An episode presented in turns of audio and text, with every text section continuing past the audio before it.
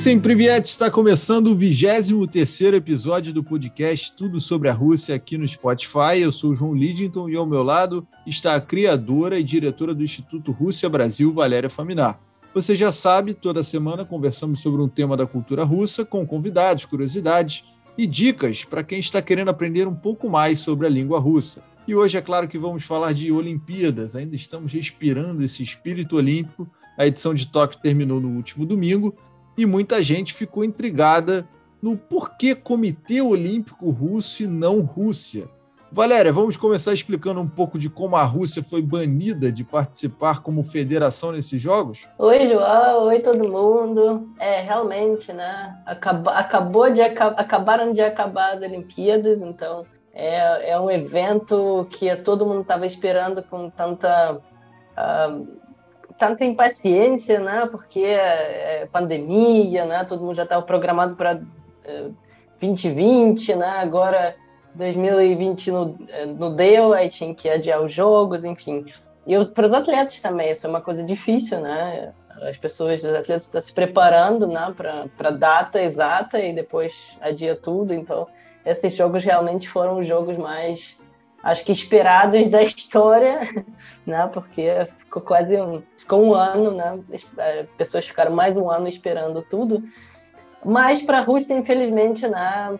Como vocês já sabem, a Rússia não pôde participar um, ah, com bandeira dela, com o hino dela, né? Então é algo que é um, ah, que é, não é tão alegre para gente. Né? E vou explicar um pouquinho agora né, por que, isso aconteceu. Eu acho que, em geral, as pessoas já sabem que a Rússia não uh, participou como Rússia por causa do, do escândalo de doping. Uh, isso, essa história toda começou ainda em 2016. Uh, tem um, um, professor, um jornalista, um uh, advogado uh, de, do Canadá, canadense, né, que se chama Richard McLaren, que começou uh, uma pesquisa sobre uh, doping na Rússia, nas Olimpíadas, essas coisas todas. Uh, e ele afirmou, né, declarou que a Rússia, desde 2011, estava fazendo algumas alterações, algumas coisas que não eram legais né, nessa área de doping e começaram a investigar essas coisas todas. Uh, o WADA, uh, a agência WADA, ela foi solicitar os dados da, do laboratório da Rússia, do, do laboratório antidoping. Uh, então, foi um processo longo né, para ver o que estava acontecendo. E quando a, a, Rússia finalmente disponibilizou os dados, uh, descobriram que uh, os dados foram alterados pela Rússia. então, depois disso, obviamente, não tinha como deixar a Rússia participar, né, que foi realmente um escândalo. Uh, e a partir de 2019 uh, foi tomada uma decisão que a Rússia não vai poder participar nem de Jogos Olímpicos, nem de campeonato mundial, campeonatos mundiais por quatro anos. A, a Rússia foi né, se justificar, essas coisas todas, então a, a, o, o, prazo de quatro anos desceu para dois anos, né, decidiram, né, no fim das contas, que será só dois anos, a partir do final de 2020. Então, um, nessa, nessas Olimpíadas agora, a Rússia não pode participar com sua bandeira, nem nas próximas Olimpíadas em Pequim, nem nos próximos, uh, nem na próxima Copa do Mundo, uh, também no, a Rússia não vai participar como a Rússia. Né? A Rússia vai participar como né, algo que tem a ver com a Rússia, mas não é a Rússia direto, sem hino, sem bandeira, uh, até final de 2022, por enquanto, né? a gente não sabe como que vai ser depois disso, o que, que vai acontecer depois disso. Né? Mas, por enquanto, até 2022, até final de 2022, a Rússia está banida para participar de todo qualquer evento mundial com bandeira da Rússia, né? tipo, representando a Rússia mesmo, com bandeira da Rússia, com hino, e também ela não pode ter nenhum tipo de evento mundial. A gente também não pôde organizar nenhum tipo, nenhum tipo de evento mundial dentro da Rússia. A única exceção foi a parte do um, campeonato agora da, da Europa, né? Do, de futebol, que aconteceu, que alguns jogos aconteceram em São Petersburgo, mas isso não é um, não é um evento mundial, não é um evento só europeu, por isso que deixaram acontecer, mas nenhum qualquer outro evento mundial não vai acontecer na Rússia até o final de 2022. Provavelmente, então, só teremos Rússia nas Olimpíadas de Paris em 24. É, isso, é, se, a, isso não mudar, né? É, isso se deixarem a Rússia participar depois, né? Vamos ver como que vai ser a decisão depois disso. Sim, é verdade. Bom, vamos chamar também para o nosso bate-papo a convidada Gália Siqueira. Gália, prazer ter você novamente aqui conosco, batendo um papo no Tudo sobre a Rússia. Queria te perguntar como é que foi a repercussão na imprensa russa desta decisão dos seus 335 atletas disputarem os Jogos sem representar efetivamente o país. Como é que a mídia tratou esse assunto? Seja bem-vinda, Gália. Привет, привет. Obrigada, João. Uh, olha, uh, aqui antes da gente começar a falar da imprensa russa e sobre a repercussão uh, desse escândalo né, que foi chamado no mundo todo, principalmente por, por Estados Unidos, né, a gente tem que entender que a imprensa russa, eu acho que como em vários países do mundo, a gente tem que dividir né, a imprensa russa que é relacionada a, ao conectada ao governo da Rússia, lógico, eles vão mostrar isso um pouquinho mais brando, né, mais assim amenizado, e tem a SMI, né, que é a mídia independente, que eles mostram mais é, a, a, realidade mais mais verdadeira, né? Então, assim, eu assisto é, há muito tempo os canais e pela internet no YouTube também os canais é, não estão relacionados ao governo, eles são patrocinados pelos é, cidadãos da Rússia, então eles podem fazer, né, falar a verdade, vamos dizer, né, é, como ela é. Então, assim, na imprensa russa, é, nos canais principais, canais é, da Rússia, é, no início da Olimpíada tinha a repercussão muito grande, né? E falavam que uh, mais estão apresentando isso do lado que, olha, o antidoping, né? Esse problema de doping é um problema mundial, não só da Rússia. Que uh, olham lá para os Estados Unidos, olham lá para os outros países, eles também têm esse problema. Mas por que agora só focado tudo na Rússia? Poxa, como assim, né? E depois estavam falando, depois disso, né, eles tentavam se se defender, né, é, de alguma forma.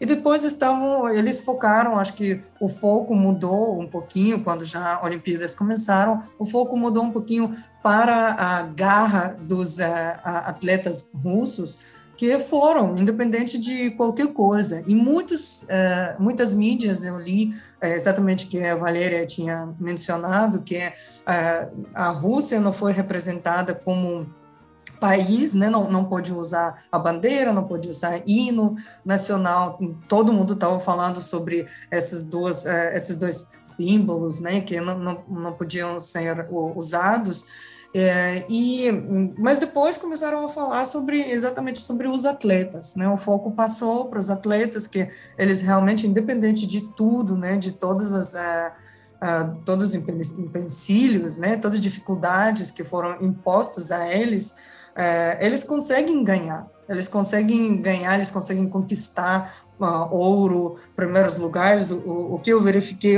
pela última vez está é, em quantidade de medalhas, está no quarto lugar, né? Uh, ROK, né, que agora está é, chamado, né, é, esse OKR em russo, né, que é Comitê Olímpico da Rússia. Essas são abreviações em, em russo e inglês, né, que foram dadas. Então, agora, na imprensa e mais, uh, mostram uh, as pessoas que não, não conseguiram, por causa da Covid, ir uh, para Tóquio para torcer, mostram muito na, no Instagram, no Facebook, no YouTube, como os políticos que foram também banidos de ir para Tóquio para torcer ou para representar o país.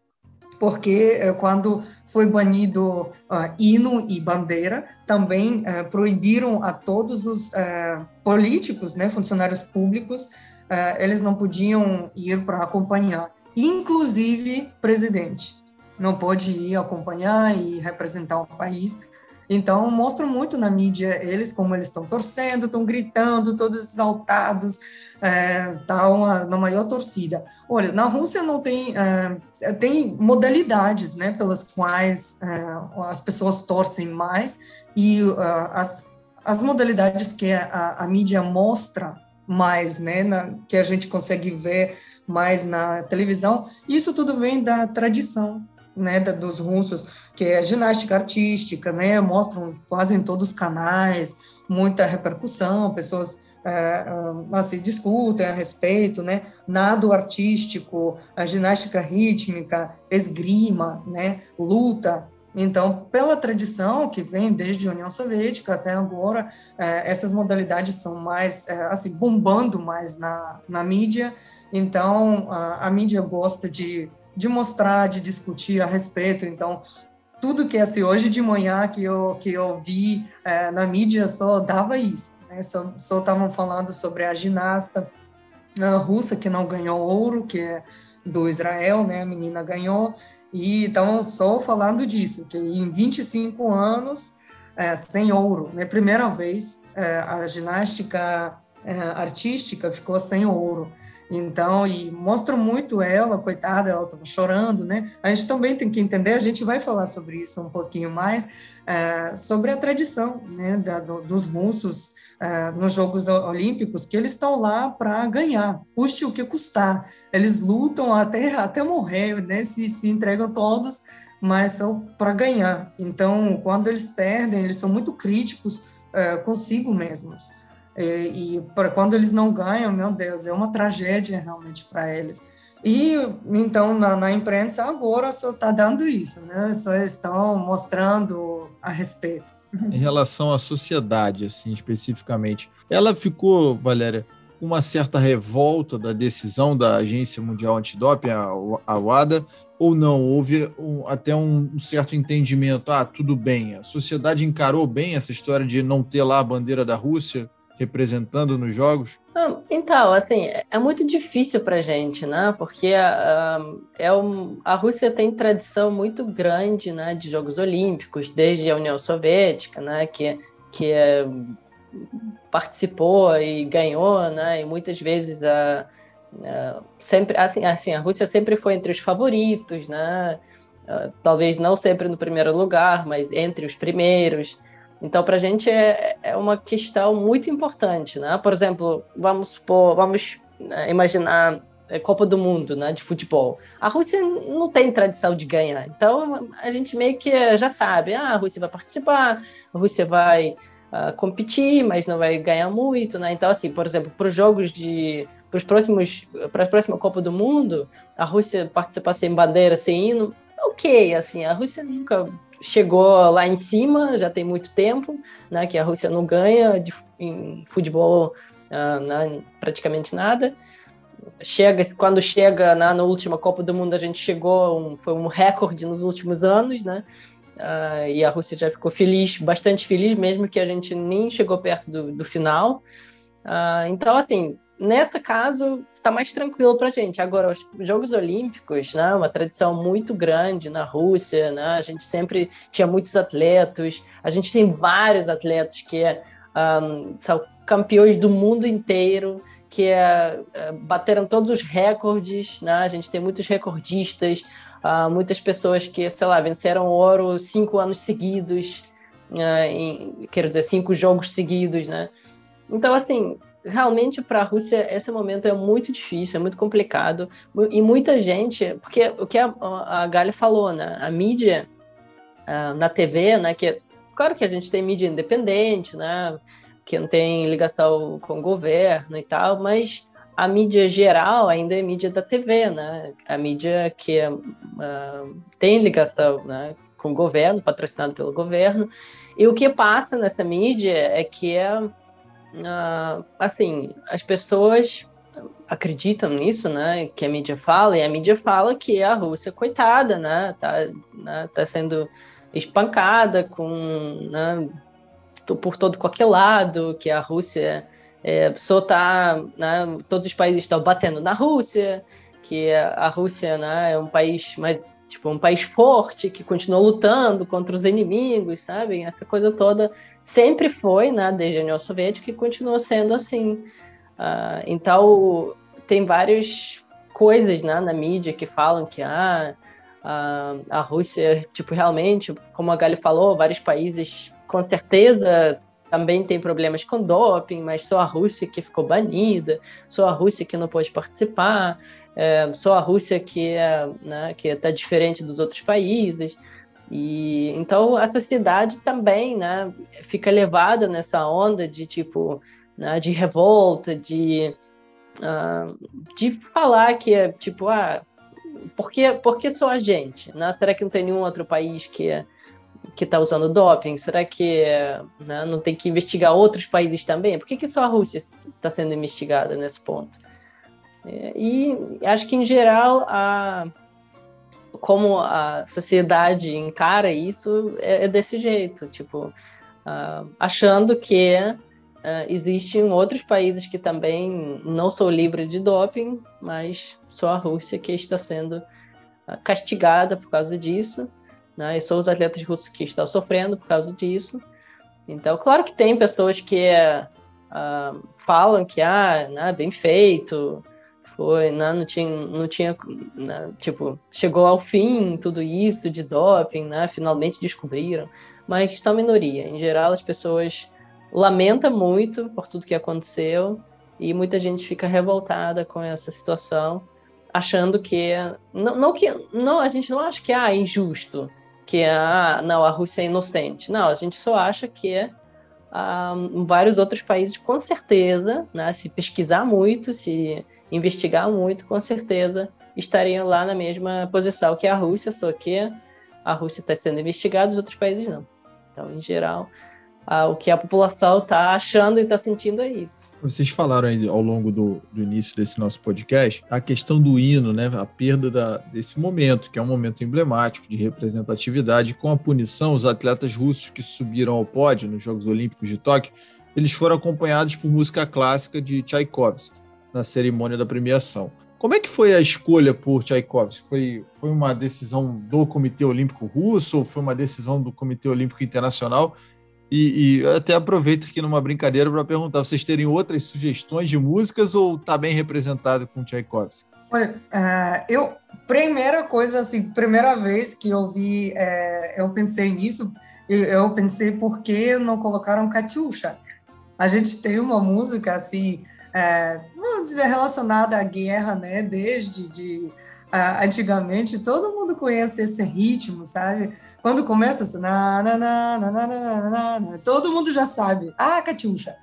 E lá eu acho que tem uma grande tradição na Rússia, até no, no, em Moscou, num grande shopping que tem lá, Gum, é, frequentemente tem, soa essa música. Ela é muito tradicional, muitos russos conhecem as palavras, o ritmo, né, a melodia dessa música. Uh, e um, sempre que assim eu, eu quando dou aulas quando dou essa música a letra dessa música quando eu só ligo a melodia todo mundo que já esteve pelo menos uma vez na Rússia logo fica assim ah eu já conheço essa música é Katyusha que legal. Já ouvi que ótimo. E gostam de aprender as palavras sabe? Gostam de escutar gostam de cantar né? Então primeira coisa que tem assim na, na cabeça chega que poxa por que não Katyusha mas tudo que eu li sobre isso exatamente foi sugerida pelo Comitê é, Olímpico da Rússia, foi sugerido Katyusha em vez do hino, né, para tocar, mas foi banido. Não, não tem nenhum, assim, eu não achei, não sei, Valéria, se você já viu algum lugar, assim, a razão disso, o motivo disso, porque foi banido, mas não deixaram. Realmente, assim, o Comitê Internacional, assim, Olímpico, eles não deixaram a, a tocar Katyusha e falaram para escolher outra música. Aí foi escolhido, acho que, o primeiro concerto de Tchaikovsky para tocar. Eu, eu acredito que porque tem uma grande tradição de música clássica na Rússia, né, que tem nos teatros uh, tocam uh, óperas, né, tem outro, outros lugares, né, que a gente consegue escutar a música clássica, tem uma grande tradição e relacionado à Rússia. Então foi escolhido Tchaikovsky em vez de Katyusha. Mas enquanto eu saiba, a primeira opção de Comitê Olímpico da, da Rússia foi Katyusha, exatamente. É, eu também li sobre isso, que, é, que realmente não, não, não deixaram. Eu, eu pensei que não tem, também não, não tem na mídia nenhuma explicação decente, assim, não, nenhuma explicação realmente mostra por que, que foi banido. Talvez eu pensei que, uh, porque uh, pelo menos, assim, que Katyusha tem letra em russo, né, que tem lá canto, né, as palavras, e de repente eles queriam tipo, tirar a língua russa e a Rússia é o máximo que puder, né? Então, Tchaikovsky é mais coisa mais neutra, vamos dizer assim, porque tudo bem, é um compositor russo, né? Mas não tem letra, né? Ninguém está cantando, é só uma música. Então, de repente, para tentar tirar o máximo do russo possível dessa música, né? Então, não sei, é só minha suposição, que a Katyusha tem letra, né? E Tchaikovsky ou qualquer outra música clássica não tem. Então, de repente, eles queriam uh, né, tirar o máximo da língua russa e da, da influência russa na música, né? E deixar alguma coisa mais neutra.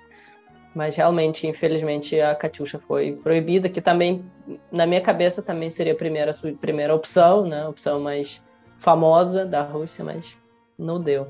Talvez mais uma maneira de tirar essa representatividade, né? Como, como você disse aí, Valéria.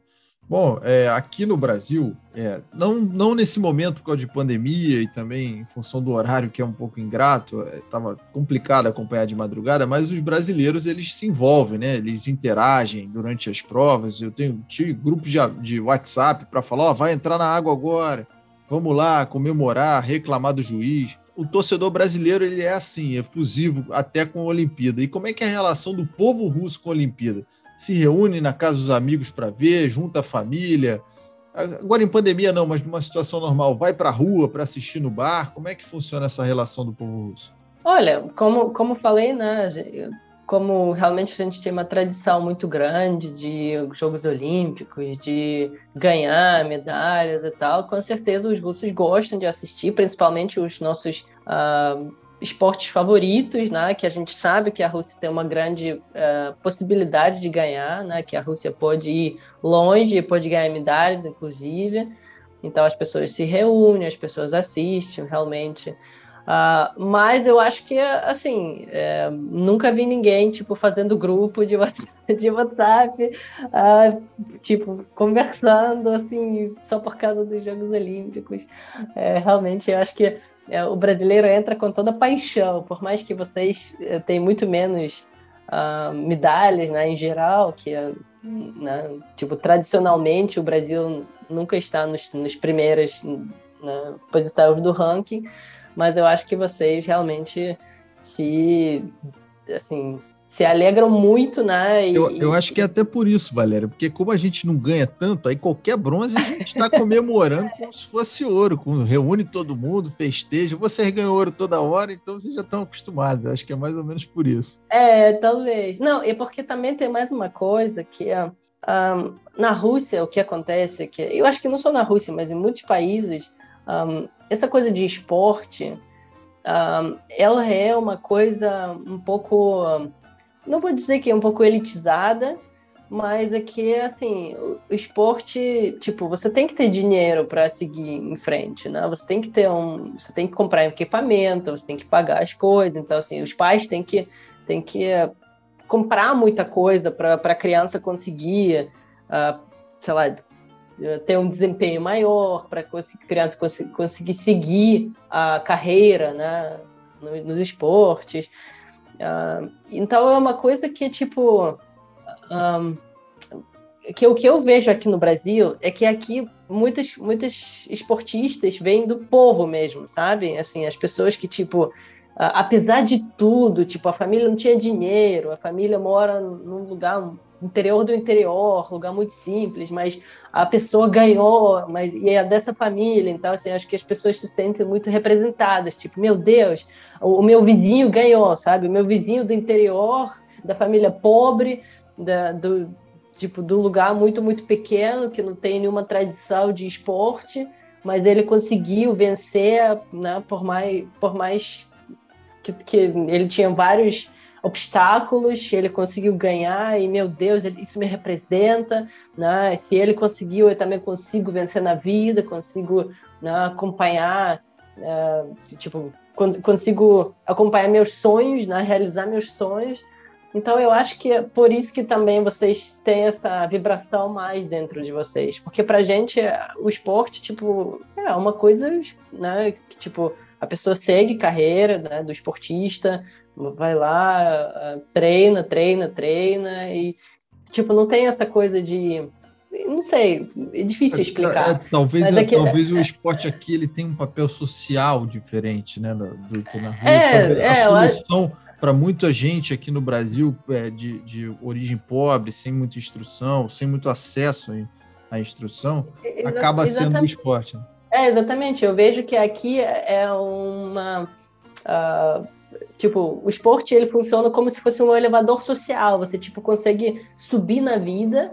É, se você conseguiu, né, ganhar alguma coisa, se você conseguiu mostrar seu talento, né, do jeito do jeito diferente dos outros, né? Que você venceu, você ganhou, então você é de um lugar muito simples, mas você está lá ganhando medalhas. E para gente na Rússia isso não necessariamente é assim. Tipo, as pessoas, muita gente um, ah, que tá lá, né, entre entre os esportistas, tipo, ah, tá lá, não, não tem essa coisa de, ah, meu Deus, se eu vencer, eu vou, uh, né, vou ajudar minha família, não, se eu vencer, eu vou, sei lá, ajudar meu bairro, sabe? Não tem nada disso, assim, na Rússia. Eu, eu acho que a gente tá mais né, igual por igual, assim, tipo, ah, tá bom, né, esportistas e tal. Mas aqui tem realmente esse papel social, assim, né, que funciona como se fosse um elevador, né, que, te, que, que, que você consegue subir né? E acho que por isso que também tem uma essa, essa, grande tradição de futebol aqui no Brasil, né? Que né? As crianças ficam jogando futebol, né? imaginando que um dia eles vão virar os, os futebolistas famosos, os futebolistas famosos, né? E que de repente vou poder ajudar minha família, né? Sempre tem essa coisa. Então eu acho que aqui tem essa vibração maior dentro de vocês, porque não é só esporte por esporte, é uma coisa mais uh, social mesmo, né? Uma coisa mais uh, ampla para vocês. Mas claro que os russos também se desempenham, eh, né? Os russos também, também ficam alegres, ficam se, re... ficam se reunindo, ficam falando sobre os jogos, mas não tanto quanto no Brasil. Aqui é surpreendente para mim.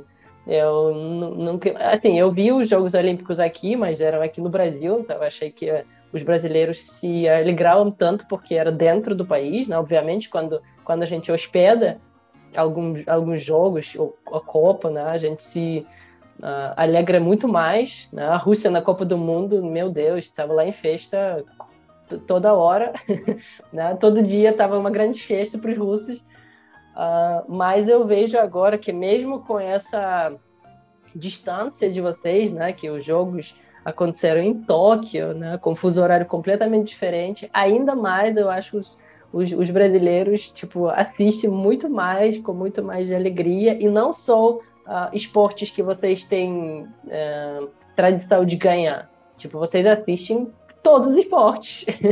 tipo, ah, vou assistir tudo para ver como que é.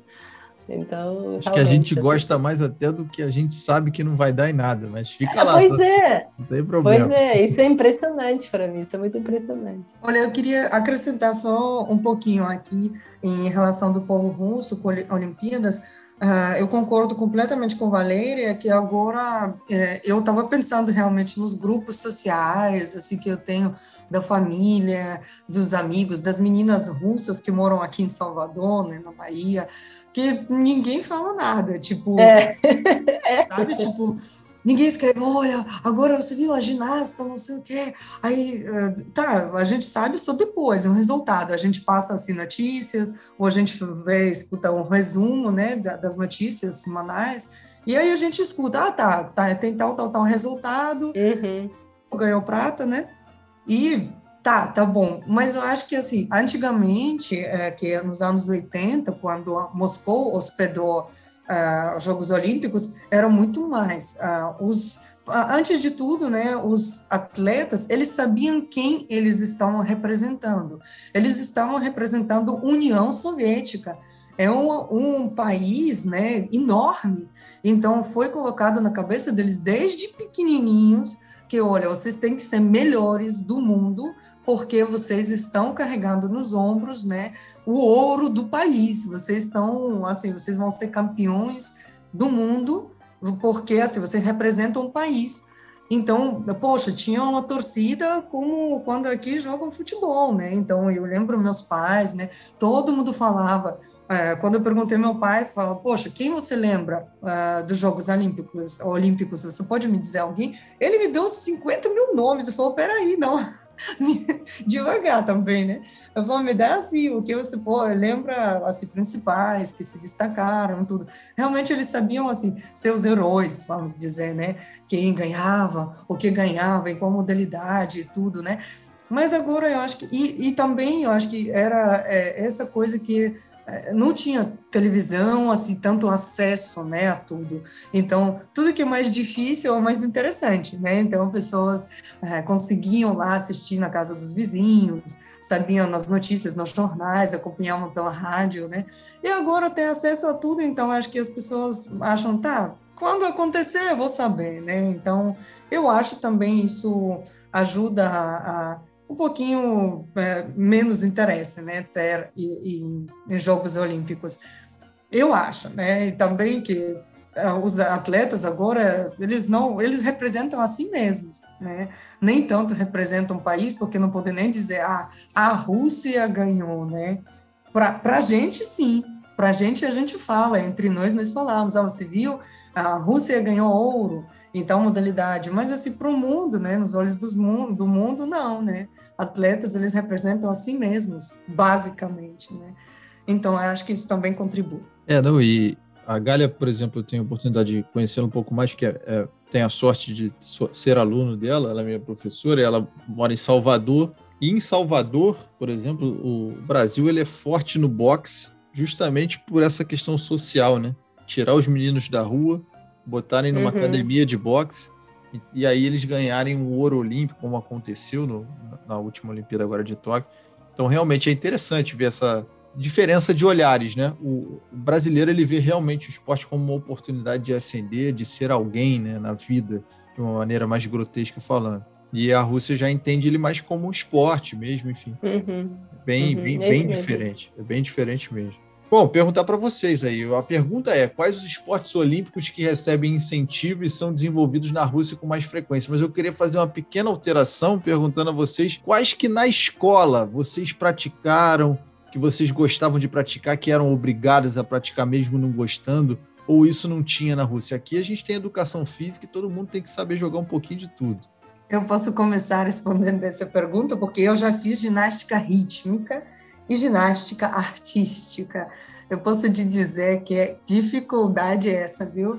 Assim, na escola, nós, enquanto me lembro, a gente tinha educação física e a gente jogava muito vôlei e uhum. em geral, né? Ginástica em geral. E, assim, tradicionalmente, né, as meninas russas, elas têm que ou dançar balé ou ir para ginástica artística ou rítmica, né? Então a gente foi, uh, nossa mãe nos, mãe nos inscreveu num curso que era gratuito, né? A maioria dos cursos era gratuitos. E a gente foi, mas era uma disciplina brava, viu?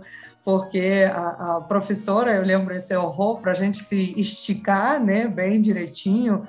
Quem era mais duro né, no, no, no corpo para se esticar, a professora uh, obrigava a gente a se sentar, você tinha que sentar uh, no chão, assim, esticar as pernas, e ela sentava nas nossas costas, né?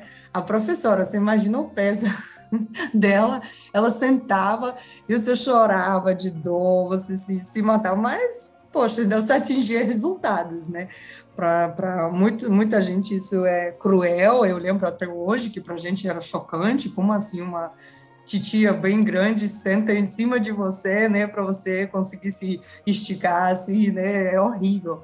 Mas depois de pouco tempo a gente já era ótimo em ginástica, né? então hum. é, incentivo era muito grande e assim a primeira parte da sua pergunta, João, a respeito de esportes olímpicos que recebem incentivo, eu acredito que já que tem inverno, né, na Rússia, quase metade do ano, né, três meses, né? A gente tem inverno, tem neve, então muito patinação artística, esqui e o que é incentivado mais lá de cima, né? Pelo presidente, que ele gosta de esquiar, ele luta judô, né? Então é, essas essas modalidades são mais incentivadas.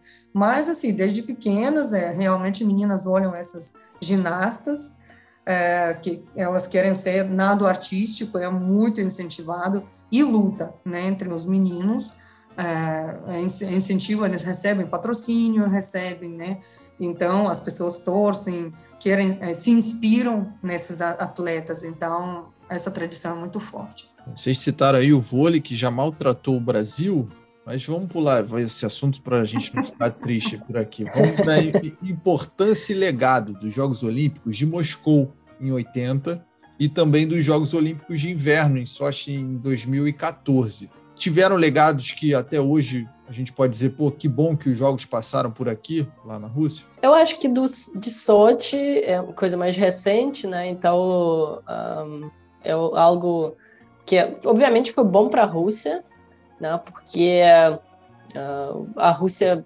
mais uma parte da Rússia ganhou algum tipo de uh, fama, né? porque pouca gente sabe o que em geral acontece na Rússia, né? e ninguém conhece, não ninguém, né? mas pouca gente conhece algo mais do que Moscou e São Petersburgo. Né? Mesmo de nome, né? Se eu começar a falar o nome das cidades, a pessoa já, ah, o quê, o quê? Né? Muita gente não sabe. Então, quando foram os Jogos né, Olímpicos em Sochi, né, as pessoas pelo menos conheceram né, essa parte, pelo menos de, de escutar, né, o mundo conheceu essa parte da Rússia, que não é tão conhecida entre os estrangeiros, que é o sul da Rússia, que a gente tem praias, né, que a gente tem uh, lugar lá, Mar Negro, que uh, os russos têm lugar para tomar sol e tal. Mas foram jogos de inverno, né? Que eu achei uh, achei até engraçado, porque uh, Sochi, para gente, é sempre associado com calor. Né? Então, assim, o lugar mais quente da Rússia é a área de Sochi. Né? Sochi e algumas outras cidades lá perto, porque tem Mar Negro, tem praias. E, e foram jogos de inverno. E é engraçado que para esse jogo de inverno, uh, tiveram que, tudo bem, tem montanha do lado, então dava para também né, uh, fazer lá algumas modalidades nas montanhas, onde realmente tem uh, neve. Mas lá embaixo, em Sochi, quase nunca neva. Então, assim, é engraçado que a, Rússia tem tanta fama em ser uh, um lugar muito frio, mas logo para as Olimpíadas de Inverno escolheram Sochi, é o lugar mais quente da Rússia, que nem neva direto, e tiveram que fazer neve artificial. Eu falei, gente, pelo amor de Deus, a Rússia tem neve, tem lugares que nunca derreta o gelo, né? Tem lugares na Rússia que neve tem constante, tipo, o ano inteiro. E, e logo decidiram fazer, tipo, Jogos Olímpicos de Inverno em Sochi, num lugar quase, onde quase não tem neve nunca, e tiveram que fazer neve artificial para né, fazer os jogos. É uma coisa meio engraçada, é, né? É tipo a gente fazer um campeonato que precisa de praia em Minas Gerais, né? Aqui no Brasil. Né? É, é, tipo isso. E trazer, sei lá, areia, areia da, da, daqui do Rio para Minas Gerais e fazer lá, tipo, sei lá, tipo, campeonato de vôlei na praia. É, vôlei de praia é. em Minas Gerais, em Belo Horizonte. é. Tipo isso, sabe?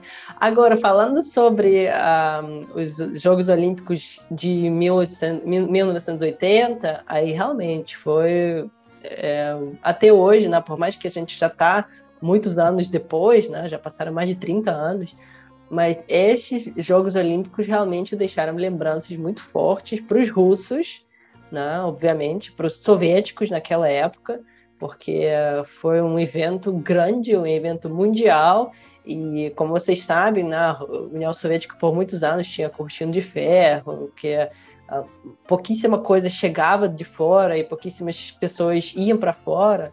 Então, ter um evento internacional dentro do seu país, né, o país relativamente fechado, foi um, assim, uma marca muito grande para os russos e para o mundo inteiro, né? Porque uh, as pessoas começaram, começaram a saber alguma coisa né, sobre a União Soviética, né, uma coisa de dentro, né, não a União Soviética na política, a União Soviética nos Jogos Olímpicos, uh, né, eram mostrados para o mundo, né, transmitidos, né, então era uma coisa muito importante, e eu acho que o símbolo que até agora assim, tá no coração de todo mundo quem assistiu esses jogos de 1980 é o nosso Misha olímpico, que é o urso olímpico, que é Misha, que é né, na, no dia de fechamento dos Jogos Olímpicos fizeram que era um, um boneco grande, né, uma figura grande de um urso olímpico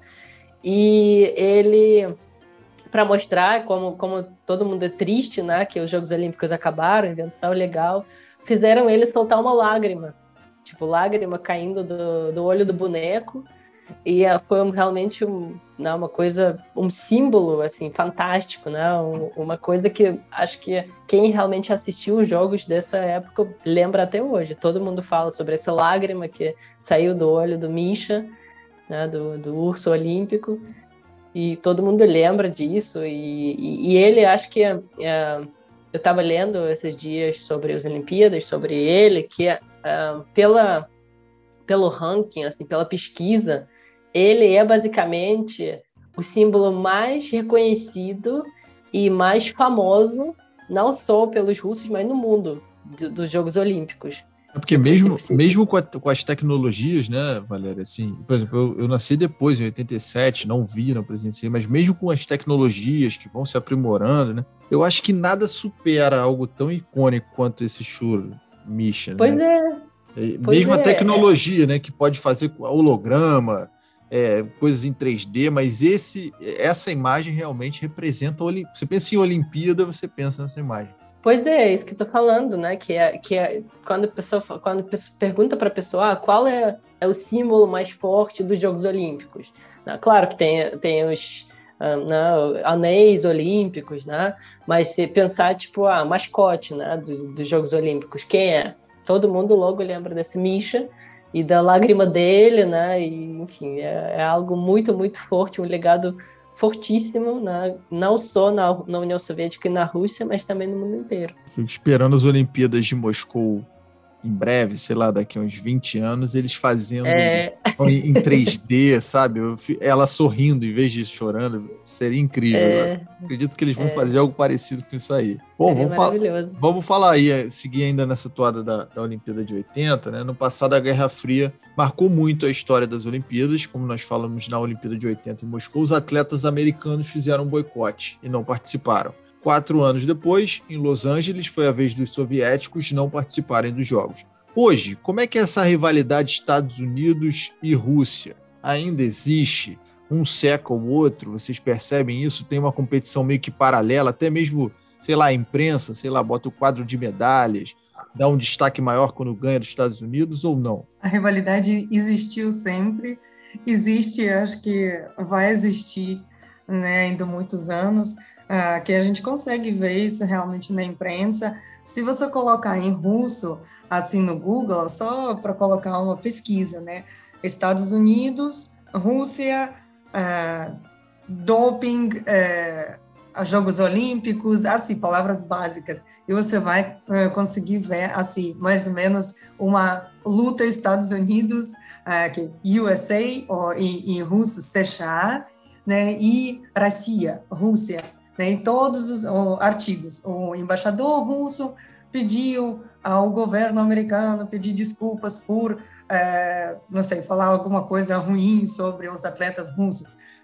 os americanos, o governo americano é, pediu divulgar os testes de doping de atletas russos. Então, essa rivalidade existe e assim vão os artigos, um contra o outro, né?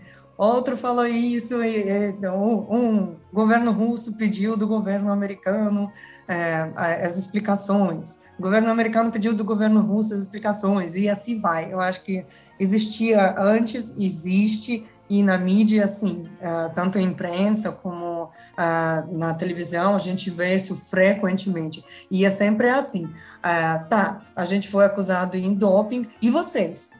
E vocês não usam doping? Ah, e tal, então modalidade. um, sei lá, aconteceu alguma coisa com um atleta russo e com o americano. Então, assim, sempre assim, eles uh, têm, essa, têm essa rivalidade, existe, Assim, eu gostaria de uh, complementar isso, né, a, a partir uh, disso, uh, porque houve esse boicote, né, em 1980, que os americanos não foram para Moscou e, em 84 os soviéticos não foram para Los Angeles, né? É, porque americanos eles disseram, na verdade, verdade, né, que uma das teorias, porque eles não foram por causa de é, insegurança, eles estavam se sentindo inseguros na União Soviética, então por isso eles não foram. E por causa disso, né, para não ter mais essa entre aspas desculpa, é, no, nos Jogos Olímpicos de Inverno em Sochi, em 2014, que eu tive oportunidade de trabalhar com pessoas, com uns dos patrocinadores é, desses Jogos Olímpicos aqui em Salvador, recepcionei eles, são pessoas bem legais. Eles falaram que a, a quantidade de dinheiro que foi investido em 2014 é, para a segurança é, desses jogos é, é um dos, um, uma das maiores quantidades em termos de, assim, em comparação com outros eventos é, internacionais ou nacionais uh, lá na Rússia.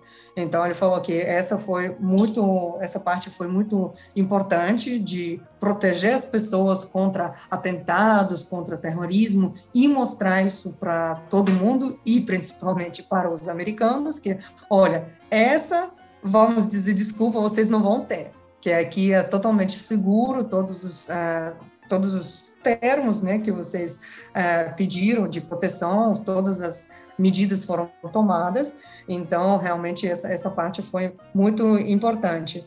E uh, em mídia, né, até hoje, a gente tem essa, infelizmente, tem essa rivalidade. Eu acho que por causa de política, uh, por causa de assim, essa rivalidade histórica, né? Então, por causa das guerras e etc. Sempre estão medindo forças, né? Em tudo, em política, em, em termos militares, uh, dinheiro, economia e em esporte não fugiu disso.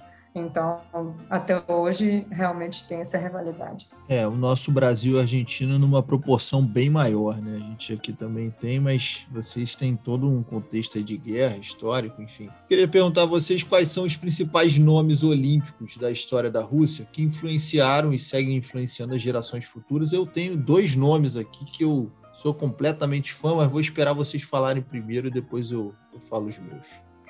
Tudo bem. É, temos, obviamente temos muitos nomes, né? Não daria para citar todos aqui, mas eu vou citar uns cinco nomes bem importantes né, na história da, dos jogos da União Soviética e da Rússia, né? Que tem atletas, alguns atletas mais recentes, alguns atletas mais antigos, mas todos são né, importantíssimos. Ah, vou começar com Larissa Latynina, que é, é uma a ginasta da ginástica esportiva.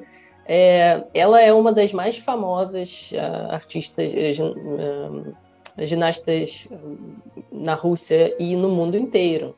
Que é assim, até hoje, ela é uma das poucas, se não a única, né, não tenho certeza, mas se não é a única, é uma das poucas ginastas que ganhou uh, em três Olimpíadas seguidas né, que era em Mel Melbourne, em 1956, em Roma, em 1960 e em Tóquio, em 1964. E ela é a única esportista que tem uh, 18 uh, medalhas olímpicas. E uh, nove dessas medalhas olímpicas, ou seja, metade dessas 18 uh, medalhas olímpicas são de ouro. Então, assim, é uma. Claro que é uma esportista já mais antiga, né, da União Soviética, talvez não todo mundo sabe, ela hoje conhece é, ela hoje em dia no mundo, né? Na Rússia as pessoas conhecem, no mundo talvez não, mas foi um destaque muito grande da ginástica esportiva, como a Gali já falou, realmente essa, essa área uh, recebe muito incentivo, os, os russos são tradicionalmente bons nessa área da ginástica esportiva, ginástica uh, artística também. Então, a gente tem os grandes nomes. Outra pessoa uh, e outra área que também é muito, muito popular na Rússia, que é nado sincronizado. Né? Então, outra esportista dessa área, que é muito famosa, é Anastasia Davidova, que ganhou uh, cinco medalhas de ouro, né? cinco medalhas olímpicas, e ela é a única uh, campeã olímpica né, que tem cinco, que cinco vezes ganhou essas medalhas de ouro no, no, na história de todo o nosso sincronizado. Então, assim, também é um destaque muito, muito grande e uma, um nome muito importante. E ela, ela na verdade, antes uh, começou com também ginástica artística, porém, com o tempo, depois ela migrou para nado sincronizado e ganhou essas cinco medalhas. Então, ela é cinco vezes campeã mundial olímpica. Outro nome que acho que aqui é mais famoso, esses dois um, nunca ouvi ninguém falar, nunca ouvi ninguém citar no Brasil, mas esse próximo nome eu acho que é mais famoso, é o nome do nado, né, nado da Rússia, que é Alexander Popov, que ele é um nadador soviético e russo, uh, quatro vezes campeão olímpico, uh, seis vezes campeão mundial, e 21 vezes, 21 vezes campeão da Europa né, no nado. Então, realmente é uma estrela no mundo, né, uma pessoa que muita gente conhece, inclusive, como já falei aqui no Brasil, várias pessoas citam o nome dele. Uh, eu acho que aqui as pessoas conhecem ele e gostam muito dele. E engraçado que uh, ele uh, foi. ele começou a nadar, assim, muito de repente. Os pais colocaram ele para nadar só para saúde, sabe? Só para tipo desenvolver o corpo, só para uh, ah, tipo fazer alguma atividade física. Ninguém esperava nada dele. Né? Ninguém esperava que isso um dia será uh, possível, assim, ele ganhar tantas medalhas no mundo. Jamais. Os pais só colocaram ele para tipo, ah, vamos fazer alguma atividade física, ah, vamos nadar. E, né? E ele ganhou muita, muita coisa e ficou um nome né, mundialmente famoso.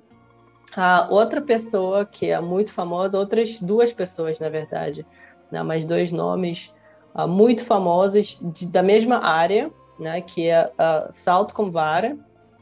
É também um tradicionalmente é uma coisa muito importante na Rússia, né, um esporte que é, é muito desenvolvido.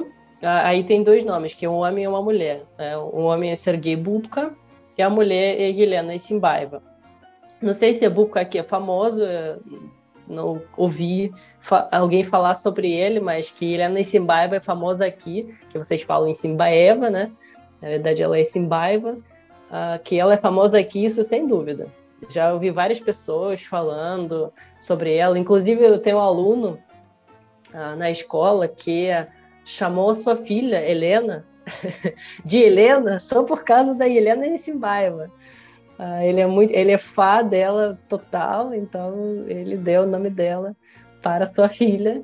Então, é, eu quase chorei de emoção quando fiquei, fiquei sabendo sobre, fiquei sabendo disso, né? Porque imagina, uma esportista russa incentivou um brasileiro dar filha, dar nome de Helena para sua filha. Acho isso muito lindo, assim, acho isso fantástico.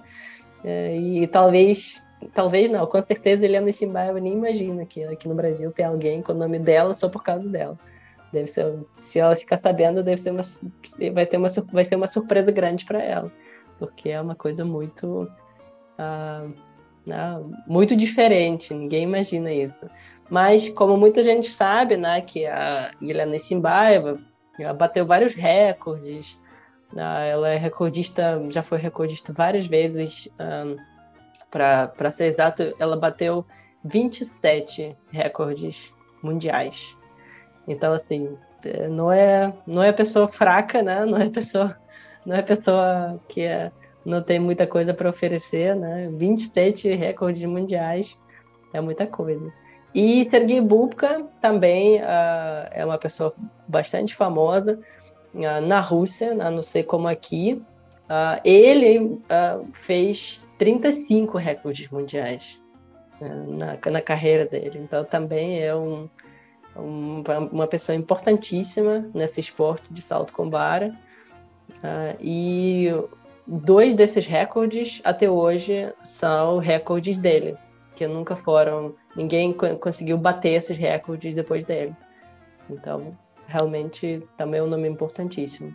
Então, esses são os cinco. Claro que tem, como falei, claro que tem vários outros, mas eu escolhi esses cinco porque acho que as pessoas precisam. Quem, quem já sabe alguns deles é ótimo, né? Quem não conhece, acho que seria muito interessante, né? Vocês conhecerem. Uh, esses nomes vocês vão ver no nosso post uh, do desse episódio, né? Como sempre a gente coloca o vocabulário que a gente ensina e também uh, vamos colocar esses nomes lá no post para vocês poderem depois pesquisar e ler mais sobre essas pessoas importantes. Agora, João, diga quais são seus nomes favoritos. Estão na sua lista. Era o Popov. Ah, que bom! É, o Popov, é, eu aprendi que eu estava chamando ela errada a vida inteira, que era, a gente chamava de Helena Izimbaeva, é Is, Izimbaeva, é, é isso? É, é, é com C, Izimbaeva. Izimbaeva. Tá aí, aprendendo. Isso aí. Falar, o brasileiro sempre chamou ela de Zimbaeva, então isso. É, pois é, Zimbaeva. É São dois fenômenos. O Búbica também é muito conhecido aqui para quem curte esporte, né? Tem marcas expressivas, mas a Helena e, e o Popov estavam no meu top 2 aí de maiores russos. Galha, quer adicionar alguém a essa lista? Alguém que a gente não é, Eu gostaria só acrescentar, é, eu, eu queria acrescentar sobre, é, um pouquinho sobre essas é, atletas que a Valéria mencionou, e mais falar sobre um, um pouquinho mais sobre atletas de agora, de 2021.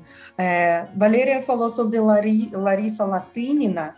É, é interessante também o fato sobre ela que é, nos, nos, primeiros Jogos Olímpicos, em 56, quando ela ganhou quatro de sete medalhas, é, de, de, sete modalidades, ela ganhou quatro medalhas de ouro, e ela impressionou tanto o Khrushchev, né, que é, naquela época era o, o governante lá, é, Khrushchev, é, ele ficou impressionado com ela, ele deu a medalha de Lenin para ela pelo, pelo, pelos ganhos. E a respeito de Helena Isinbaeva, é interessante, eu li também que ela tem, uh, no total, 27 recordes mundiais, é incrível, realmente. E em 2009, ela bateu o recorde que é 5 metros e 6 centímetros, que ela é, e até hoje, enquanto eu saiba, ninguém conseguiu bater esse recorde, assim, superar esse recorde né? É, não sei se como será agora ou futuramente, mas realmente impressionante.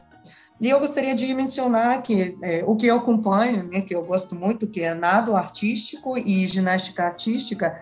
No nado artístico tinha é, duas meninas que duas é, Svetlanas que agora estão participando. Elas fizeram uma dança, né, de, com aranhas assim no, na, no maior delas e a, que eles, elas representaram, meu Deus do céu, é, era a apresentação maravilhosa, fantástica mesmo. E mostraram como elas treinam, é, como elas, é, assim, para colocar tudo em ordem, as duas, né, junto, tem que fazer tudo simultâneo, e brincam com elas que elas têm Bluetooth, né, conectado no, no, no, ouvido, porque elas conseguem fazer tudo assim sincronizado realmente perfeito, né, que é, é, elas ganham várias medalhas de ouro por causa disso. E duas gêmeas, né, já que eu sou gêmea, não posso não mencionar duas gêmeas, e já que eu adoro é, ginástica artística, ginástica rítmica, que duas meninas, elas têm apenas 22 anos, têm toda a carreira pela frente, mas depois de uh, eu não, não, não, me lembro quando foi que, que elas apresentaram, que assisti, que uh, uma delas, Dina Averina, ela não ganhou ouro, ela ganhou prata, ela diz que é, provavelmente ela vai se aposentar. E a, a, irmã dela, Arina Averina, também competiu. Então, elas apoiam uma a outra o tempo todo. É, elas choraram, logicamente, elas falam que é, elas lutam, antes de tudo, contra si mesmo, consigo mesmas, né? Porque elas têm que se superar é, para ganhar mais e mais, né, para ser, para apresentar cada vez melhor. Então essas meninas realmente são impressionantes. Que se vocês assistirem a, apresentações delas, é, são incríveis, realmente. E assim o treino que elas fazem são né, treinos incríveis. E elas quando pegaram a entrevista delas, né, de Arina e Dina Verina, elas falaram que realmente assim nesses jogos é, elas se superaram então, elas sempre se, é, é, se criticam que ah não não deu certo tinha esse erro aquele erro que ninguém nota né só elas percebem isso. Mas nesses jogos realmente elas falaram que é, atingiram quase 99% de perfeição e por isso elas é, choraram né quando não conseguiram ganhar medalhas. Então essas são uh, meus destaques desses Jogos Olímpicos, que eu adoro. Meninas são lindas, são fantásticas, são aplicadas, né? Elas uh, muito, treinam muito e uh, representam a si mesmas antes de tudo e representam o país, a nação, fantasticamente bem. Eu gostei Obrigada. também bastante da Angelina Melnikova, não sei se eu estou falando o nome dela certo, ela que rivalizou aqui com a nossa Rebeca Andrade nas provas de ginástica foi bem demais. Dizem que é um, uma potência e um futuro de chance de muitas medalhas para a Rússia. Uhum, é isso. Tá certo o nome? Melnikova ou, tem uma outra tá, pronúncia? tá, tá, quase, tá, tá quase. quase. Eu sabia, eu sabia que não ia longe. Melnikova. Melnikova. A tal da sílaba Sim. tônica, sempre derrubando é, aqui. É. Mas vamos lá. Normal, normal. Normal, normal. Estamos chegando na parte final do nosso 23 episódio do podcast Tudo sobre a Rússia. Foi muito divertido. Sempre no fim, pedimos para Valéria Faminar, criadora e diretora do Instituto Rússia Brasil, nos ajudar com dicas de vocabulário sobre o tema do podcast. Valéria, qual seria a dica olímpica de hoje? Então, assim, eu trouxe aqui algumas palavras que é, engraçado, né? Mas como uh, coisas, vamos dizer, modernas, né? Como coisas mais recentes, coisas que vêm da mesma origem da, né, da línguas, que uh, dá a mesma origem para as palavras, né, que tem coisas mais recentes, palavras mais recentes, e tem palavras mais antigas, só que ganharam origem da mesma língua. Então, em geral, falar sobre é, Olimpíadas em russo é bastante fácil, porque a gente tem várias palavras parecidas. Por exemplo, Olimpíadas em russo, em russo é Olimpiada. Olimpiada. Né? Então, é uma palavra bastante parecida com Olimpíadas, né? é uma palavra bem simples de falar. É, esportista, a gente tirou de inglês, então para a gente é sportsman. Né? Esportista em russo é igual a inglês. Uh, campeão, também é uma palavra muito fácil, é champion. Champion, também é muito parecido. E palavra medalha, também é uma palavra que é muito, muito uh, parecido com português, que é medalha medalha. Então, assim, em geral, essas palavras são bem né, tranquilas de falar e é legal que a, a pessoa né, já rapidinho pode aprender essas palavras e tentar pesquisar alguma coisa em russo né, na, na internet, colocar a Olimpiada para ver o que, que, é, o que, que a internet oferece em russo, né, comparando com o que oferece em português, algumas imagens de repente diferentes, alguns vídeos diferentes. Uh, mas uh, para mais coisas para mais vocabulário, a gente fez a semana passada dois posts muito grandes, uh, um post no Instagram da escola e outro post no Telegram da escola. Então, quem ainda não acompanha Telegram pode entrar, o link para entrar no canal do Telegram está na bio da nossa, do nosso Instagram, arroba Instituto Rússia Brasil. Tem dois posts, um no Instagram, um no Telegram, sobre todas as modalidades esportivas em russo. Então, quem quiser, quem tem algum, alguma modalidade favorita, pode já ir para lá, ver o post, os dois posts, que é parte 1 está no Instagram, parte 2 está no Telegram. e pode ir lá aprender como que falar uh, todas essas palavras. Tem pronúncia, tem áudio no, no canal do Telegram dos dois posts, então a pessoa pode escutar, inclusive, repetir, treinar. Então, quem quiser se aprofundar mais nesse assunto, uh, sejam bem-vindos ao nosso Instagram e Telegram. Lá vocês vão achar todo o vocabulário. E, obviamente, essas palavras fáceis que eu, que eu ensinei agora também está no post desse episódio sobre os Jogos Olímpicos no nosso Instagram, arroba Instituto Rússia Brasil.